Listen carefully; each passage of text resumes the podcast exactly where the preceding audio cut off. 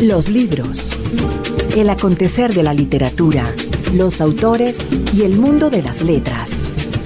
Bienvenidos nuevamente a esta cita semanal que tenemos con los libros en Radio Nacional de Colombia. Como siempre, me acompañan James González al otro lado de la pecera en el control de sonido y Margarita Valencia. Hola, Jaime Andrés Monsalve. Buenos ¿Cómo días. usted? ¿Buenos días o buenas noches? Buenas noches, buenas tardes. Exacto. Depende en qué horarios nos escuchen. Estamos como siempre con ustedes en Radio Nacional a través de 51 frecuencias, los domingos a las 8 de la mañana, con repetición los lunes a las 10 de la noche y también como siempre con un invitado especial que es quien nos permite tener como la columna vertebral del programa. Y hoy decidimos traer a un invitado que ha pasado por varios de los aspectos de, del asunto editorial. Primero, como arquitecto. Sí. sí. Bueno, pero de ahí creo Tra que... Tratamos de explorar cómo era esa relación entre la arquitectura y, y los libros y no sacamos nada en claro, excepto que así es. Sí, que, así se dio. Que a él le funcionó y a otros más les ha funcionado sí. también. Bueno, el caso es que Valentín Ortiz, como gerente de literatura del Instituto para las Artes y de Artes de Bogotá, ha sido quien ha encabezado durante estos últimos dos años todos los programas anexos a la lecturabilidad en Bogotá. Libro al viento, los talleres que se hace el distrito, Bogotá contada, todo ello, pues digamos. Pues, el, po este el, pobre vino aquí, llegó arrastrándose después de este septiembre feroz en Bogotá. Mm, ni me lo diga. En el que la actividad literaria, pero por donde uno levantaba una piedra salía un escritor, literalmente. eh, y el distrito organizó, por ejemplo, esto de lectura bajo los árboles en el, en el parque, eh, los escritores invitados, lo, eh, paseó a la gente de Bogotá contada por las bibliotecas, la, bueno, en fin. El punto es que ya sabrán los que no saben y los que ya saben se, enterar, lo, se enterarán más Así de es. la muy, muy viva programación literaria en esta ciudad. Una ebullición total, definitivamente. Sí. Pues Margarita, de eso se trata justamente lo que vamos a hablar hoy con Valentín Ortiz, porque él nos va a contar todo lo que ha sucedido durante estos años, también por supuesto sus intereses particulares eh, sobre la literatura, que lo llevó a convertirse en gestor cultural y por supuesto qué nos tiene también por ahí preparado cuando ya lo, lo podamos leer como autor en algún momento. Ojalá sea así. Pues Margarita, eso será entonces el programa que tendremos hoy en los libros y que arranca de esta manera con su nota del editor. La nota del editor. Tres grandes del mundo del libro han ocupado las primeras planas de los periódicos recientemente. El primero, la editorial Canoff, que celebró sus primeros 100 años en grande con una gala en la Biblioteca Pública de Nueva York y recortó al mundo su colección de premios Nobel, 25, Pulitzers, 61, y premios nacionales del libro, 33. Un par de días después, se anunció la muerte de Carmen Balcells, fundadora en 1956 de la famosa agencia literaria española que lleva su nombre, que representa a más de 300 autores, seis premios Nobel, García Márquez, Vargas Llosa, Camilo José Cela, Neruda, Alexandre y Asturias. Balcells fue una de las protagonistas más relevantes del boom latinoamericano. Poco después, los periódicos de todo el mundo confirmaron la noticia de la muerte a los 67 años del escritor sueco Henning Mankell, creador del detective Kurt Wallander. Mankell, que además de novela negra escribía teatro, llegó a vender 40 millones de ejemplares de sus obras. Y como Dashiell Hammett, su predecesor y padre literario, quien murió en la pobreza, militaba en la izquierda y describía su sociedad desde la posición crítica característica de la más tradicional novela negra y también desde su optimismo inocente. El bien siempre gana. Los hermanan las cifras que acompañan las noticias y la sensación de que asistimos de nuevo al fin de una era. Balcells estaba en conversaciones desde 2014 conducentes a la fusión con Wiley, conversaciones que se suspendieron antes de su muerte y que en parte se explican por la apertura de la agencia de Wiley en España, con el catalán Cristóbal Pera a la cabeza. Mankell es quizás la antepenúltima de las estrellas del mundo literario. La última sin duda es Vargas Llosa, que alcanzó el honor de ocupar la portada de Ola. Y Canoff, pues Canoff fue vendida a Random House en 1960 y es uno de los sellos de la firma alemana Bertelsmann, el grupo editorial más grande del mundo. Es inevitable sentir tristeza, pero tonto sentir nostalgia. El firmamento libresco, todo poblado de gigantes rojas, es un espectáculo fascinante pero aterrador. La inminencia de una explosión o la conversión en agujeros negros no son opciones halagüeñas. Nos gusta más la idea de una multitud creativa, de nuevos ecosistemas y de posibilidades inexploradas. No será todo como lo conocimos y nos desacomodaremos aún más. Pero como nos lo recordó Federico Falco hace unas semanas, hacer arte implica estar fuera de lugar. Un libro, un autor.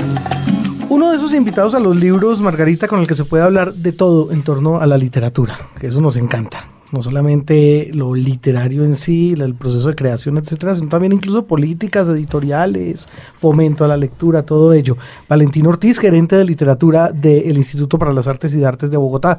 Valentín, ¿cómo anda? Pues, Bienvenido. muchas gracias, Jaime. Muchas gracias, Margarita. Valentín, qué rico que está acá. Vamos a preguntarle todo, ¿verdad? Vamos a aprovechar para preguntarle todo, todo, todo. Todo, lo que usted quería saber sobre Valentín Ortiz y nunca se atrevió a Valentín y sobre, sobre IDARTE, sobre el distrito, sobre sobre la literatura, sobre políticas públicas. Sí, sí, sí, tal cual. apróntese. Ah, por Dios. Tal cual. Bueno, no, podríamos empezarle a preguntar a Valentín básicamente por el tema de, de IDARTES. Usted llegó eh, hace ya un par de años, ¿no? Usted era primero asesor y mm. después ya eh, en, funciones eh, gerente. Pues el instituto, digamos, legalmente arranca a finales de 2010. En 2011 digamos, ya empieza toda la configuración de, los equipos. Eh, y en ese momento yo entro a ser parte de la gerencia como asesor de Paola Caballero, que era la gerente de esa época. Eso fue marzo de 2011.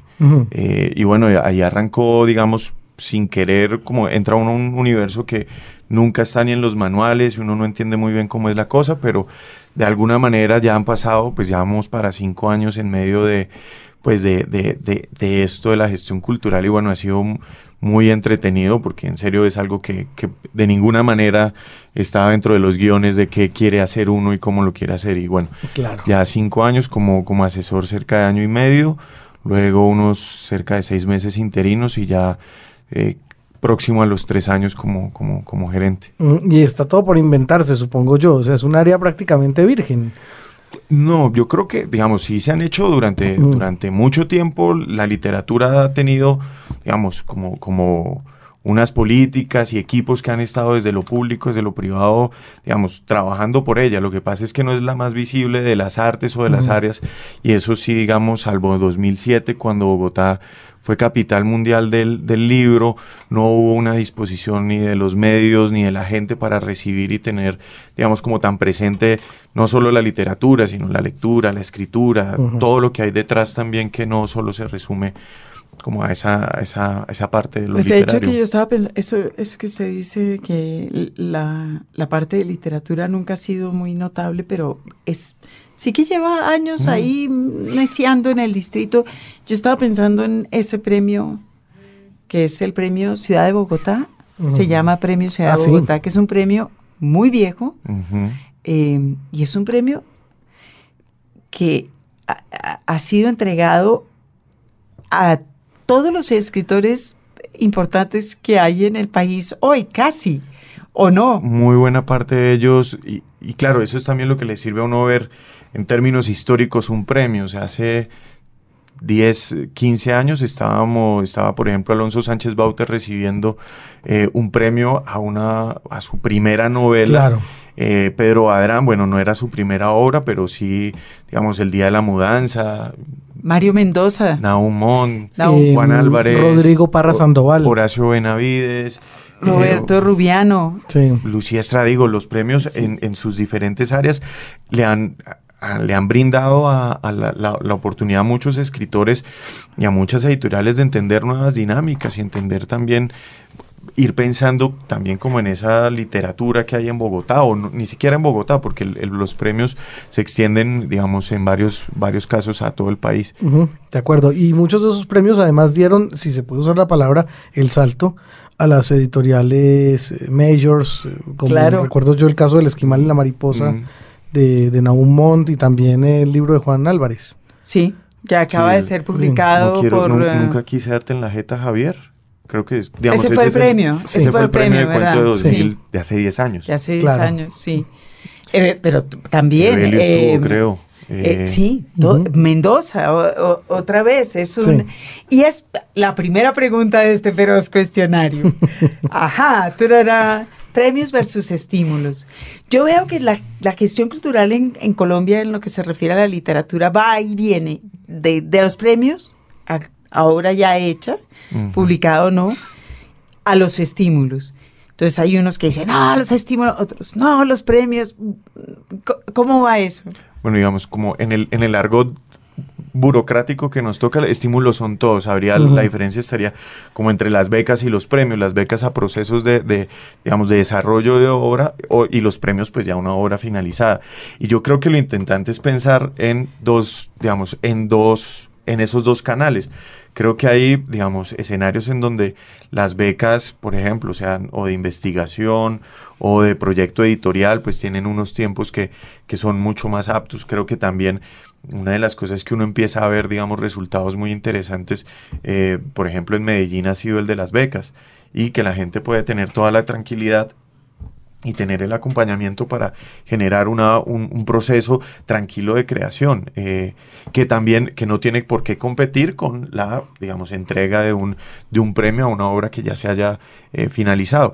Claro, ahí lo que tenemos es que balancear muy bien como, como todas las, como toda la oferta, pero yo creo que una no debe, no debe reñir con la otra, que deberíamos tener como, es más, cada vez más premios entendidos orgánicamente también, o sea, no solo a los creadores, sino cómo se le llega a los, a los editores, cómo se le llega también a las librerías, cómo puede uno, por ejemplo, intervenir en un, en un escenario como el de las traducciones, que, digamos, los traductores suelen ser como siempre invisibilizados, uno no los ve, los ve difícilmente en la cubierta del libro, es como atrás chiquitico que nadie lo vea. Entonces es como, bueno, ¿cómo hace uno para, para que los traductores tengan también, sean o, o, pues entren dentro del paquete de estímulos a través de becas, de premios, como eso se puede enlazar también con digamos, con otros proyectos que están en la gerencia volviendo al tema de la, de la, historia que hay detrás, es por ejemplo Libro al Viento. Libro al Viento es un proyecto que ya va, digamos, el próximo año esperamos que cumpla sus dos, sus primeros 12 años y que así continúe. amamos Libro al Viento, ¿verdad? Sí, Que además ya se pueden descargar muy buena parte de, su colección en, en, digital. entonces pues también, digamos, que esa a veces era una queja, no, no encuentro los libros, pues bueno, entremos al, ahí en www.artes.gov.co, toca ir a literatura, pero ahí al final encuentran estos libros y se descargan muy bien. El que, el que busca encuentra. Sí, son relativamente fáciles de, encontrar. Yo he hecho el ejercicio. No fáciles, Bueno, pero fácil no es nada. Pero relativamente fácil sí es. Yo eh, estaba pensando que hace, de, en los últimos 30 años, la, la forma de concebir el tema de la gestión cultural en literatura ha cambiado radicalmente para bien, creemos nosotros, de un enfoque muy necio o muy insistente en el creador a un enfoque en todo, toda la cadena del libro, desde los autores hasta los lectores, primordialmente los lectores, eh, lo cual ha hecho que, que las personas como usted que se ocupan de eso cada vez tengan más trabajo ¿no? Por ejemplo, cada vez, se la pasen peor, cada vez tengan más frentes. ¿Cómo, ¿Cómo ha visto usted esto? ¿Ha, echado a mirar para atrás y cómo...? Pues como a todo nivel, hasta desde lo personal, o sea, en principio pues, yo estudié arquitectura y luego literatura, pero en ninguna de las dos eh, aparecía, por ejemplo, ni el escenario de la gestión ni de lo político en el panorama. O sea, jamás en ninguna de las dos carreras a uno se le ocurrió leer la constitución, por ejemplo. Entonces, desde, desde la formación hay una distancia enorme con ese, con ese hacer, en, con ese, esa praxis en el mundo real, que por ejemplo tampoco en mi época había ni maestrías ni de edición, o sea, la gente empezaba y cuando tuve la fortuna de estar en una editorial, pues tuve una editora de esas que se hacen a pulso, que afortunadamente también era arquitecta, que, era, que es arquitecta, que es María Osorio, que digamos que por, muy, por, por los gajes del oficio tuvieron que entender cómo funcionan todas las cosas por separada y cómo deberíamos poder entenderlas todas bajo un mismo, pues bajo una misma lógica. entonces, eso es por un lado como un, tema particular, no, no, todo eso ha sido, digamos, accidental, pero han ido apareciendo esos, esos elementos que uno, o pues que, porque no es, no, es solo uno, creo que cada vez hay, hay más gestores, si se quiere, eh, todos, digamos, muy, muy silvestres, digamos, es como por olfato, por instinto, mm. a los coscorrones que vamos entendiendo y como vamos aprendiendo, pero sí también con una lógica muy interesante, que yo no sé, y no puedo hablar de años atrás, si la idea de trabajar en equipo era tan, digamos, como en este momento, puede que también muy ingenuamente lo piense, de trabajar en equipo, y eso ha sido creo que una de las cosas que nos ha permitido no solo en el instituto, sino en los diferentes vínculos con otras entidades, con otros sectores, poder, poder digamos, entendernos mejor y, crear nuevos escenarios. Es eso, es, digamos, entender que trabajando juntos de la mejor manera, pues nos va mejor, ahorrémonos las peleas y pasémosla bien en, en el trabajo. ¿Qué eslabones, digamos, en la cadena productiva del libro siente usted que en los últimos años han tenido un crecimiento importante? Yo en principio pienso, por ejemplo, en las editoriales independientes. La, eh, hacíamos el distingo en alguna oportunidad, Margarita, entre editoriales independientes de antaño o que tienen una tradición y las nuevas. Las nuevitas. Pensando justo en esas nuevas que están conformadas por gente muy, muy, muy joven y muy inquieta. Mm. Yo, por ejemplo, pensaba en eso así de, de primera mano. No sé usted qué otro eslabón piense que en la cadena productiva eh, haya tenido algún tipo de, buen aumento. Digamos, las librerías, creo que también cierto tipo de librerías han tenido un posicionamiento muy importante. La aparición, por ejemplo, de la Asociación Colombiana de Libreros, digamos, como toda la, dinámica que empiezan, digamos, a darse entre ellas es, es importante, pero vemos también casos ahí muy interesantes en donde una librería termina siendo editorial con unos proyectos muy, digamos, eh, fuera de lo normal, como puede ser la valija de fuego, un ejemplo.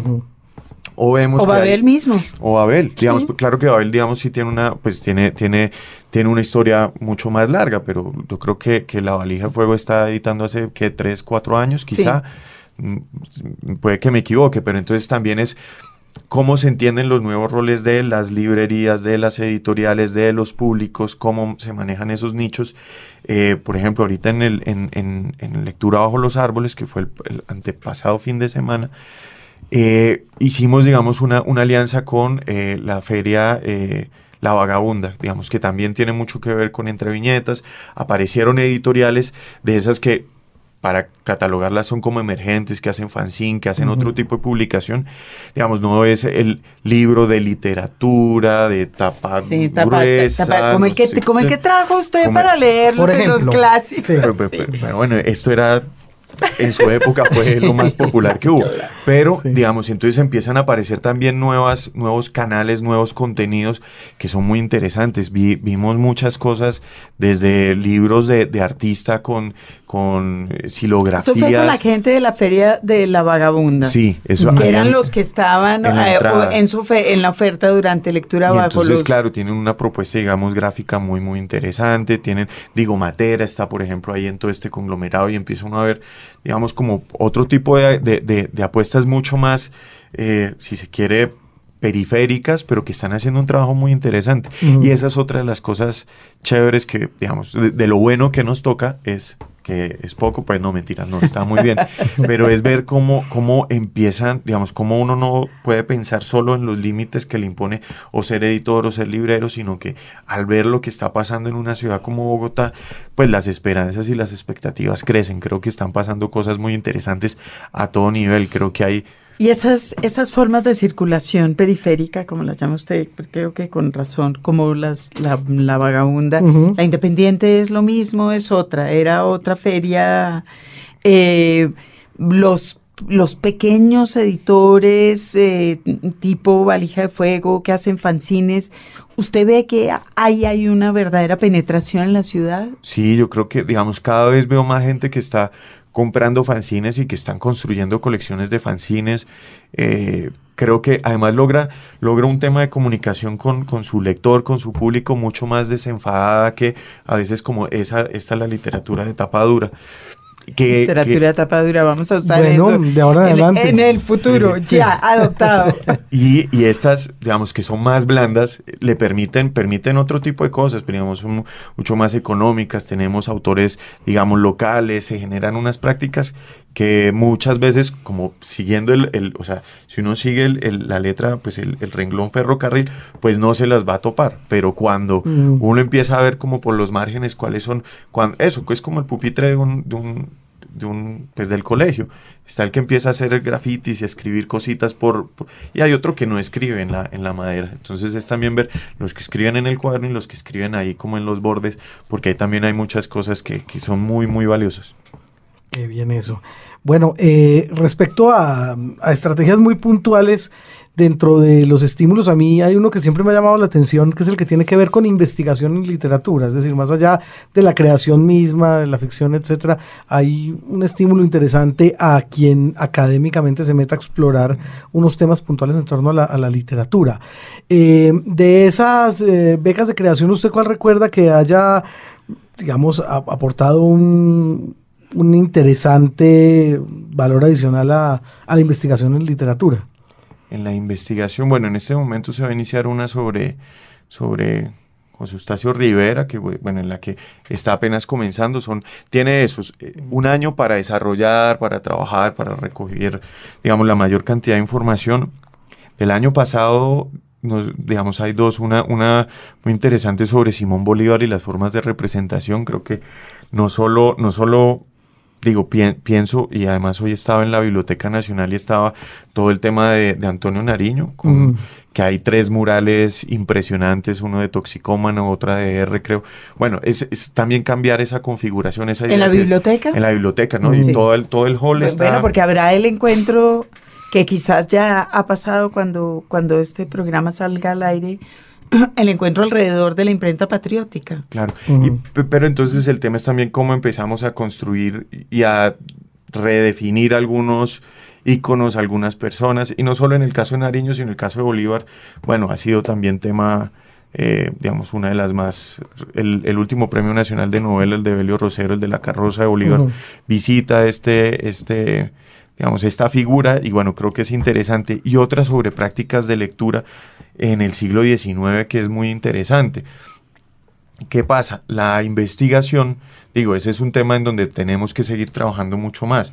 Eh, necesitamos una mayor y mejor comunicación con las, con las academias, con las universidades, poder lograr, digamos, mayor sinergia, poder, digamos, compartir de mejor manera. Y de las academias, de las universidades entre sí. Claro, digo, es, es, eso, o sea, lo que, lo que nosotros quisiéramos es que hubiera un escenario en donde la academia, las diferentes universidades pudieran, digamos, romper esos muros tan, digamos, ya históricos de la universidad frente a la ciudad. Digamos, como poder generar, y poco a poco se va haciendo, digamos, poder, poder estar compartiendo en la Javeriana, en los Andes, en diferentes espacios, eh, no sé, en la distrital, en la... Nos ayuda a pensar que sí, que digamos que las lógicas de, de, de en el carro y cuervo, también, también, también. Que además el, tema es ese, vamos viendo que todas son socios naturales, pero como que nos toca pasar por la necesidad de, ve, somos socios, como que hay que hacerlo mucho más explícito. Pero creo que eso es interesante. Claro, habrá que ver también cómo, cómo se, se, se sigue manejando el tema de la, de la investigación. Yo creo que en, en, los primeros años que tuvimos esta beca se declaró desierta. ¿Y cuál es la lógica? Pues si está desierta, si a nadie le interesa es porque no se necesita. Pues no, resulta que es que de pronto es que tenemos que cumplir otras tareas antes para que esta beca o este premio pueda tener, digamos, una mayor resonancia, que tenga toda la, digamos, como eh, todo el reconocimiento por parte no solo de los académicos, sino de, cualquier otra, otra persona que sepa que ahí hay unos contenidos y unos aportes fundamentales. Sí, yo creo que la beca de investigación em, empezará a dar sus frutos en, en 20 años. ¿Tienen otro tipo de becas también eh, en torno a prácticas de lectura? Eh, durante tres años tuvimos una beca de clubes de lectura. Esa, esa funcionó, digamos, era muy curiosa porque lo que permitía era que arrancaran los clubes, pero eran clubes que no se hacían sostenibles en el tiempo. Y el año, este año, digamos, la, la, la quitamos del, del portafolio de, y pues ha sido una de las que más nos han reclamado, digamos. Recuerdo que la primera vez que lo hicimos, eh, uno de los ganadores fue la librería Casa Tomada e inició el club la de... La programación cultural maravillosa que hoy tienen. Claro, y arrancó con un club que era el de eh, las mujeres en el ático. Entonces, y ese club hoy hay nueve. Digo, entonces es también ver cómo, cómo hay ciertas dinámicas que hacen que este tipo de proyectos se, se, se crezcan. Eh, y bueno, el tema es, digamos, ese es uno de los ejemplos positivos.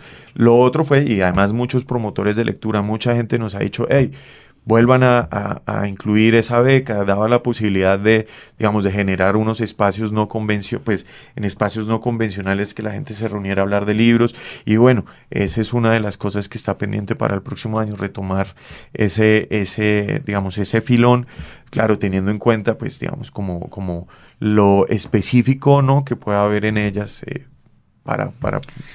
Las librerías son hoy la piedra en el zapato de la cadena pues han sido siempre, de hecho, pero ahora son además tema de preocupación en la cadena del libro. Las librerías van a desaparecer, no van a desaparecer. Bogotá siempre ha tenido una red muy precaria de librerías y hoy empieza a tener otra vez un asomo de una, de una dotación en librerías interesante. ¿Se van a mantener? Yo sí creo. ¿Se podrán mantener? Sí, creo que además digo, hay, hay digo, es un negocio difícil, ¿no? No es como... Eh, pero lo que hemos visto es que hay librerías que se sostienen, no cinco años, no diez años, librerías que han crecido, bueno, que han tenido, digamos, la oportunidad de crecer, otras que han estado muy bien y han desaparecido, digamos, hay, podríamos hacer una historia de las librerías históricas que han desaparecido, otras que, digamos, eh, están, digamos, que tienen una historia muy reciente. Creo que, bueno, no sé, La Madriguera del Conejo, Casa Tomada, Prólogo, eh, La Madriguera del Conejo, creo que ya la mencioné, Bilborada, eh, que son un tipo de librería también, ¿no? Es como tornamesa, que tienen, digamos, tienen unas características particulares, una... que tiene una oferta específica, de hecho, como pero hay otra cosa que también es muy curiosa, es que, no, digamos, esa red que vemos, que podemos, no sé, contar, ser, creo que son 20 las librerías de la, de la ACRI, digamos, asociadas en, en torno a esta, a esta oferta, pero también tenemos la del Fondo de Cultura, también tenemos unas que son las de viejo.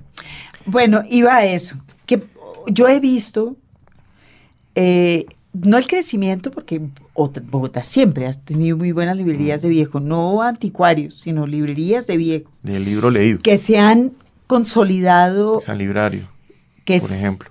Pero San, Librario, por ejemplo, pero... Eh, Merlín, eh, bueno, todo lo que hay en el Centro Cultural en del donde uno ve ahora una oferta muy seria, una presencia muy seria de, unas librerías que estuvieron siempre como en las goteras. Yo recuerdo en los 70 el, eh, eh, el horror de los eh, editores más establecidos con el tráfico teóricamente ilegal de libros robados o pirateados. Ahí pero de pronto esas librerías insistieron, insistieron y hoy yo veo que están supliendo una necesidad muy importante de la ciudad. Claro, ahí hay que ponderar también que, que digamos, eh, muchas de estas librerías en el centro de la ciudad pues no tienen ni los espacios ni, ni un perfil tan marcado como otras librerías, pero están, están, están respondiendo a unas necesidades particulares. O sea, creo que esa es una tarea pendiente, pero por ejemplo, de libreros pequeños, como a veces ellos se denominan, hay cerca de cuatro asociaciones en toda la ciudad creo que pues no todos Cuatro asociaciones. asociaciones. Ah. O sea, por ejemplo, el año pasado se hizo una, se volvió a hacer la, la, feria del libro del Parque de Simón del Parque Santander. Y el, digo, del, del, Parque Santander, y allá habían más de 100, 100 librerías, eh, digamos, de estas pequeñas, que claro, uno puede encontrar libros leídos, que esa es la otra cosa, o sea, hay una cadena larga y una cadena corta. Tradicionalmente nos quedamos en esa cadena corta, es eh, autor, eh, editorial, distribuidora, librería, lector, y hasta ahí llega y ese libro pasa a decorar mi inmensa biblioteca, pero resulta que no todos tenemos una inmensa biblioteca. Entonces hay libros que rotan muy fácilmente, que lo puede uno encontrar, o sea, lo leí, lo revendo, lo cambio, lo, lo regalo y ese libro aparece y encuentro otro lector en otro lugar diferente al que yo estuve. Entonces, claro, poder seguir la historia de esos libros que han dado vueltas por aquí y por allá sería interesantísimo. Lo que sí sabemos es que pasan mucho por allá, pasan y encontramos maravillas. O sea, ahí, por ejemplo, ¿quién compra cuando se compran estas grandes bibliotecas de gente que se tiene que viajar o que han muerto, pues, eh, digamos, ese, ese, ese mercado de, de, del usado, del libro leído, es muy importante. Y también tiene una, una lógica muy particular. Eso de ir al centro y rebuscar también tiene su encanto. Eh, estaba oyéndolo usted hablar de esta, de la, del surgimiento de estas librerías de viejo y estaba pensando en el trueque, que sigue vivo un poco en lectura bajo los árboles, pero de otras maneras, y que fue una práctica que de la que se empezó a hablar también, recuerdo yo, como en Bogotá, capital eh, mundial del libro, la idea de establecer un trueque o lugares de, de, de, book crossing, de intercambio libre. ¿Qué ha pasado con eso en Bogotá? Digamos, en los últimos años lo que hemos hecho es eh, digamos, el mecanismo era muy sencillo. Le pedíamos a las editoriales unas donaciones y, digamos, la gerencia o un equipo hacía esos intercambios y al final se donaban a bibliotecas comunitarias, lo cual, luego pensándoles cómo es que nosotros vamos a decidir qué es lo que quieren o necesitan leer bibliotecas que tienen unos contextos muy particulares que nosotros desconocemos. Entonces fue cuando decidimos, hey, el cambio no lo tenemos que hacer nosotros, vamos a hacer la articulación a través de, que, de las bibliotecas comunitarias. Entonces año a año hemos venido seleccionando, se han ido presentando bibliotecas que, digamos, encabezan este, este tipo de trueque. Entonces, primero, ellos cambian los libros que las editoriales generosamente nos han donado, pero están pensando en qué necesitan. Y eso es interesante. También, claro, se presenta el, el trueque informal y eh, recuerdo, librerías como Valderrabia en algún momento tenían los sábados para ir a cambiar libros. Entonces era buenísimo porque pues uno iba y negociaba con Juan Andrés y, hey, mire, este por este. Y, es una práctica interesante. Creo además también que, que eh, no, no solo lo, hizo Valderrabia, sino que creo que en Bilbora ahora los sábados hay una pequeña mesa de trueque que también es muy bonito, que también vuelve y juega. Es como, como la idea enfrentar la idea de atesorar libros al de compartirlos, que es un poco también... Y dejarlos circular. Pues sí, digamos, claro, el, puede que a mucha gente la biblioteca sea un tema tábico y cada vez menos, cada vez la gente tiene menos espacio para tener biblioteca. Eso pesa mucho además, entonces claro. digamos, sí, eso es pesadísimo. Eh, pero el, tema es cómo, cómo también puedo empezar a compartirlos. Entonces decir, tome lo que no hay ese, ese temor a que si se lo van a devolver o no. Digo, ese es un temor menor. Lo importante es que lo lean, sí o sí. Ese es como la, y cuando uno le recomienda a un amigo o a alguien un libro, pues creo que, que esa es la mejor manera para entrar en él. Si vuelve o no el libro, bueno. Los libros. Radio Nacional de Colombia. Lo que cuentan las revistas. Bueno, lo que cuentan las revistas, Margarita, es que se nos ha dado a conocer la edición número 75 de una publicación de la Universidad de Antioquia, de su sistema de bibliotecas llamada Leer y Releer. Esta es la, la revista de febrero de 2015 y nos la trajimos en la maleta después de nuestro eh, paseo relámpago a la feria, a la, fiesta, del a la libro. fiesta del libro en Medellín.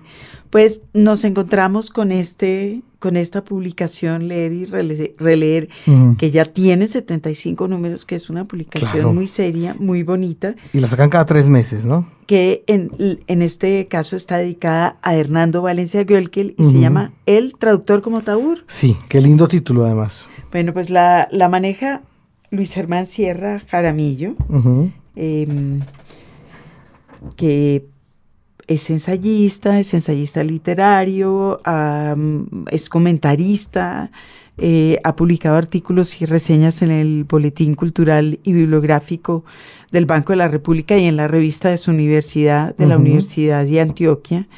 Eh, y que en leer y releer lo que hace es recoger ensayos de alto calibre, ese género que tanto nos gusta y, tan, tan difícil y tan de difícil circulación. Claro.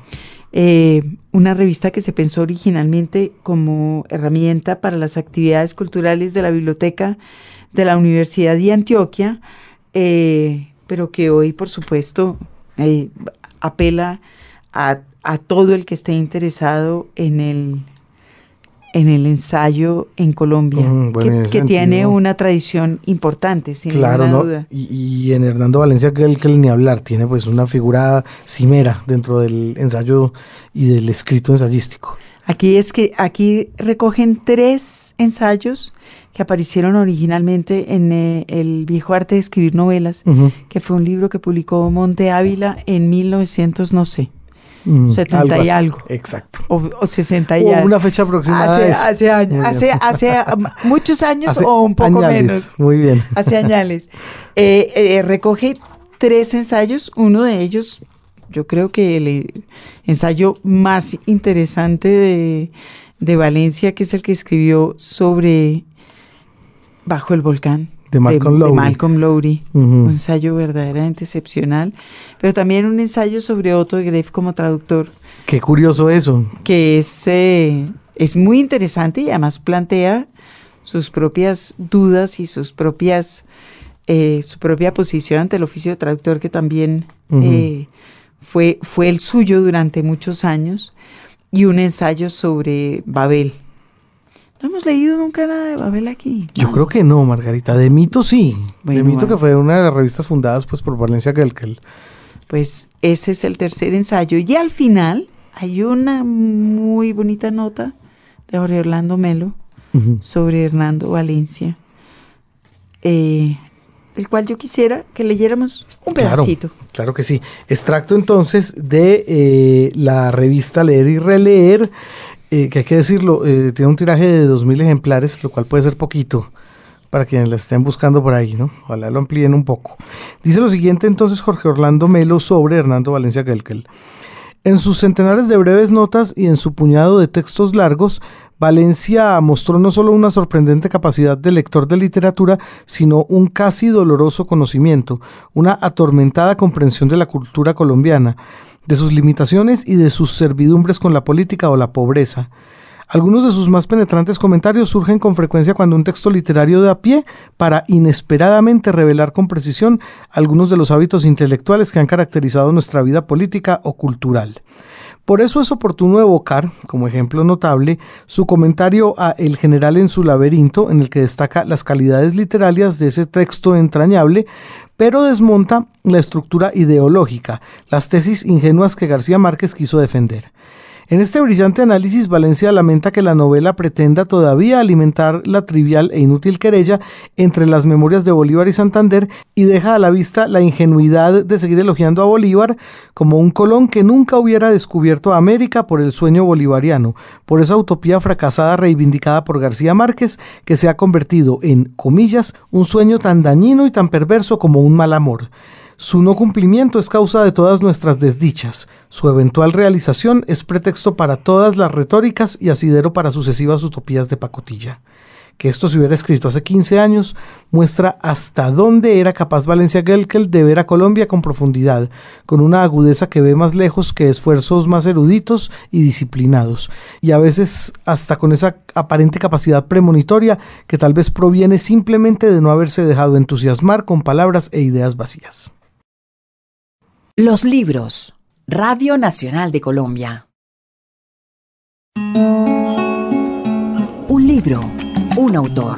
Seguimos aquí en los libros con nuestro invitado de hoy, el gerente de literatura de IDARTES, Valentín Ortiz. Y Margarita nos dejó una inquietud en el anterior bloque, Valentín, respecto a lo que puede ser el trueque o el regalo de un libro frente a lo que nosotros ya podemos considerar como un bien atávico o un bien material del cual de repente no querramos desprendernos. Bueno, pero la, la- la idea de la posesión del libro se relaja, la, la- codicia, la posesión del libro se relaja en la medida en que la ciudad ofrezca una infraestructura bibliotecaria interesante. ¿Qué está pasando con las bibliotecas comunitarias? Pues las bibliotecas, digamos, están en un proceso, las comunitarias están en un proceso de organización muy, muy interesante, proceso que he conocido, digamos, que lleva más de un año de organización en una red, en una serie de mesas, tienen una lógica muy, muy particular, digamos, no, no, no hay una, digamos, como no hay una necesidad de paternalismo porque conocen muy bien sus entornos, conocen muy bien sus necesidades, saben qué necesitan y qué quieren. Y en esa medida, cuando se abren espacios para, digamos, construir de manera conjunta, creo que podemos ir viendo que hay trabajos, digamos, ahí en este momento, digamos, completamente legalizadas, o sea, mm, más de 45 bibliotecas comunitarias que si uno ve la ciudad completa con las de Biblored, con las, digamos, en el momento en el que podamos ver un sistema completo, van a ser fundamentales porque llegan a lugares a donde la oferta, digamos, distrital, institucional, no llegan. Y llegan entendiendo cosas. O donde la oferta comercial no llega. También. Creo que eso es, eso es bien, bien importante, como, como, pero también entender que están esas bibliotecas comunitarias, que también hay unas redes de promotores de lectura, digo, hay, empiezan a aparecer esta oferta, digamos, informal de nuevos contenidos en unos formatos, digamos, no tan, tan tradicionales que empiezan a generar unas dinámicas particulares que van fortaleciéndose, o sea, no sé, hace cinco, hace 10 años era impensable hablar de, de un evento como Entre Viñetas, por ejemplo que ha encontrado su lugar, que ha logrado construirse, que, digamos, que ha logrado... Estamos hablando de la Feria del Cómic que organiza, sí, del festival, el festival del cómic que se organiza ya hace cinco, años. ¿verdad? Eh, entonces, claro, uno empieza a ver que, y no es solo esto, sino que el cómic tampoco son solo ellos, que hay otras iniciativas alrededor. Entonces, eso es lo, lo pues eso es muy interesante, ver cómo, cómo van apareciendo, cómo pueden muchas veces, por más que creamos que somos muy diferentes, tenemos dos o tres cositas en común que hacen que todo salga adelante. Hace 20 años, cuando empezaron a aparecer los promotores de lectura, eran un tipo muy específico de animales mm. y hoy, 20 años después, son otro tipo completamente diferente de animales. Eh, pienso que una de las cosas que hizo la promoción de lectura, por lo menos en la ciudad, fue sacar el tema de la lectura de la escuela es así, usted maneja y el distrito maneja ese tema de la promoción de lectura, ¿cómo? Digo, hacemos, tenemos un socio también muy importante y es la Dirección de Lectura y Bibliotecas desde la Secretaría. Entonces, digamos que está manejando eh, no solo Red, sino diferentes proyectos. Entonces también, digamos, la idea de ese tipo de agentes que movilizan y propician y median la relación con el libro es, es muy importante. Desde pensar en semilleros de, de, este, de este tipo de promotores, ver también cuáles son sus diferentes posibilidades más allá de la biblioteca, porque, ojo, en, en digamos, muchas veces las editoriales buscan es vendedores de libros que no leen cuando lo que pueden encontrar es alguien apasionado por la lectura como un promotor puede terminar siendo el mejor, digamos, el mejor canal para transmitir los, los contenidos de un libro y la pasión y, poder mostrar que hay ¿Y allí. ¿Cómo son las relaciones de la, del manejo institucional de la literatura con la edición comercial?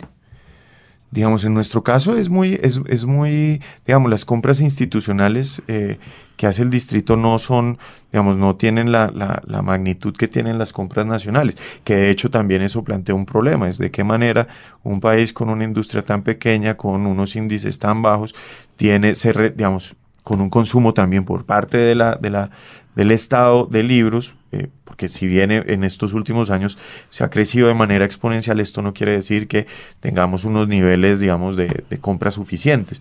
Entonces creo que eso, eso merece, digamos, merece mucho más trabajo, creo que todavía hay, hay mucha, digamos, hay una brecha muy grande eh, de disponibilidad de títulos, de tener claros los, digamos, desde, desde la Secretaría, Biblored y la dirección se está trabajando en eso, en tener eh, unas políticas de adquisiciones muy claras eh, sobre qué, qué, necesita, por ejemplo, la red de bibliotecas.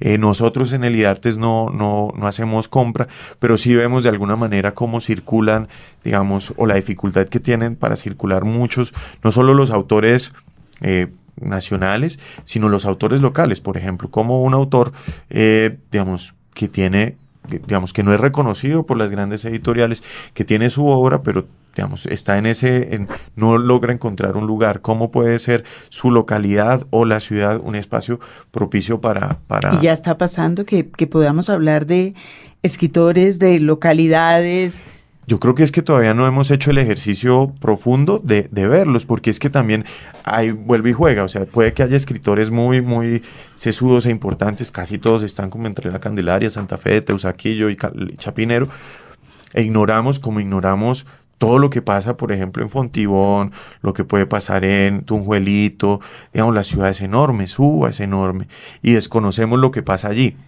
¿Y eso no está relacionado, por ejemplo, no se recoge ese tipo de actividad a través de los talleres? Claro, esa es una parte, digamos, hay, digamos, en, en, en, principio la idea de llegar a los, a las, a las, a las localidades con una oferta seria, con, con directores de talleres, digamos, que también hicieran parte de las localidades, que tuvieran una sensibilidad particular por, por, por, por esos territorios, eh, digamos, eso está y yo creo que está movilizando cosas. Vuelve y juega. ¿Cuáles son nuestros tiempos para dar resultados? ¿Cuáles son las dinámicas propias de esas localidades? ¿Cuándo vamos a poder decir, bueno, pues no es necesario que una gran editorial de circulación universal se fije en mí para que mi obra sea leída? Creo que eso también es, es, es una, una pregunta muy interesante. No, no debemos estar eh, digamos, debemos encontrar nuestros lectores. Y muchas veces por, por, por no saber que está enfrente nuestro eh, y pensar que está por allá en la China y que voy a vender millones y millones de libros, pues no, no, no identifico ese que está ahí enfrente. Y eso lo que sí es interesante es el ejercicio de empezar a leer cada vez más a Bogotá. De hecho, hay un proyecto, por ejemplo, que se aprovecho y hecho la cuña de la Biblioteca Digital de Bogotá. Ah, pero ahora vamos a hablar de la ah, Biblioteca Digital de Bogotá. Pero quería, quería antes de eso eh, hacer la siguiente pregunta. Por ejemplo, la edición comercial no resiente la intromisión del distrito en sus terrenos con eh, sus propias ediciones de los premios, por ejemplo, con ediciones como Libro al Viento, no, Libro al Viento creo que nunca ha sido una competencia directa para, para, el circuito editorial. Lo que hemos empezado a hacer, por ejemplo, con el tema de los premios es que buscamos es precisamente trabajar con los editores. ¿no? Digo, todas las dificultades que puede, podemos tener al interior de, de, una institución para poner los libros, divulgarlos, esa es la tarea del editor. Entonces, ¿qué hacemos cuando hay un premio? Es, bueno, señores editores, aquí hay una obra, ¿qué opinan? Y entonces ya, yo, yo, yo, y entonces al final, ¿qué hace el autor? Pues que es el, ganador del premio dice, yo me quiero ir con esta. Y arranca y todo un proceso, que es el proceso... Sucede que, los, los receptores de los premios en general encuentran rápidamente un editor comercial. ¿Ustedes llevan estadísticas en ese sentido? Sí, la gran mayoría de veces sí. Digamos, en este momento creo que eh, el 100% de los premios, digamos, eh, de creación literaria han circulado eh, con editoriales, eh, en su mayoría privilegiamos como las editoriales independientes e emergentes, pero en su momento los autores han, han, optado por editoriales de otras características y ahí van, van, van poco a poco. Claro, entendamos esto también dentro de un escenario en donde Digo, sí hay librerías, pero son poquitas, sí hay editoriales, pero digo, ¿cuál es nuestro...? Yo, también vivo en Bogotá, Valentín. Y por ejemplo, una, una, una edición robusta de una editorial independiente llegarán a ser 1.500 ejemplares. Estamos hablando de unas cifras muy pequeñas, que bueno, la idea es que puedan ir creciendo cada vez más. Pero está bien, hablar de cifras pequeñas y así circular en cifras pequeñas indica que sé dónde están mis lectores y cómo llegar a ellos y cuántos son. Sí, eso es Digamos, eso es mucho más, mucho más creo que a los editores ese, ese tipo de información o ir calculando y midiendo o, digamos, alimentando esos nichos les permite luego, con el tiempo y con mucho esfuerzo, pues porque ahí sí vuelve fácil muy pocas usted cosas. Quería, usted quería dar un brinco cualitativo ahí sensacional a la Biblioteca Digital de Bogotá desde los escritores de nicho de bogotanos y ahora sí lo quiero oír. Bueno, pues ¿Cómo es, que hace esa asociación? No, pero ese, es un proyecto súper bonito porque arranca primero de sumar esfuerzos de la Biblioteca Nacional, la Secretaría de Cultura. Eso es chévere. Eh, y lo que se empezó a hacer es como investigar qué hay sobre Bogotá. Siempre hablamos que las ciudades Nueva York, Buenos Aires, París, Londres, todas tienen una cultura y una literatura alrededor de ella enorme y riquísima. Y en ella, además. Sí, y resulta que pues es que Bogotá también, y no es como por inventarse cosas, o sea, y lo que empezamos a hacer fue a investigar en el, en el, en el fondo, los fondos de la Biblioteca Nacional aquello que tenga que ver con Bogotá y empezamos a encontrar cosas desde partituras dedicadas a Bogotá, eh, fotografías, videos, literatura, libros de conservación que están en formatos, digamos, en PDFs o otros que mm, son fundamentales para Bogotá y que nunca, digamos, en algo... Sí, sí, la última edición de 1981. ¿Y dónde está? Pues ya no están. ¿Cómo qué?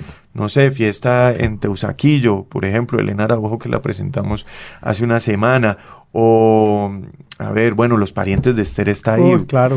por ejemplo. Ah, también lo bajamos y lo leímos, ¿verdad? Sí, total. Ahí, eh, no sé, hicimos una presentación también del abominable hombre del barrio de las nieves de, de Vidales. Eh, bueno, digamos, y eh, tenemos ahí cerca de O sea que la Biblioteca Digital de Bogotá para empezar, para empezar a funcionar tuvo que abandonar la idea de Canon.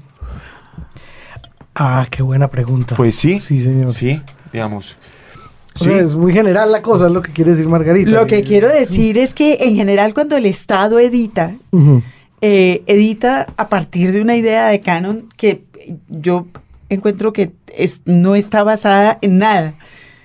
En, los lectores, en todo caso. Sí, digamos. Pero no sé, en, las escuelas también. los, los, 10 libros que hay que leer o que hay que leer en el colegio. Y es como una lista, pues el canon, el canon literario. Y de pronto descubre uno que, que, la literatura, por supuesto, es muchísimo más grande que eso. Y la digitalización en Bogotá parte es de recoger todo lo que tenga que ver con Bogotá, no solo lo que unas personas consideran canónico. Sí, no, ahí lo que uno ve es que el canon cada vez hace más aguas porque dicen, este era el canon, y yo voy a ir a una, quiero ir a una librería y encontrar los libros canónicos sobre Bogotá. Y no ¿Cuáles serían los libros canónicos sobre Bogotá?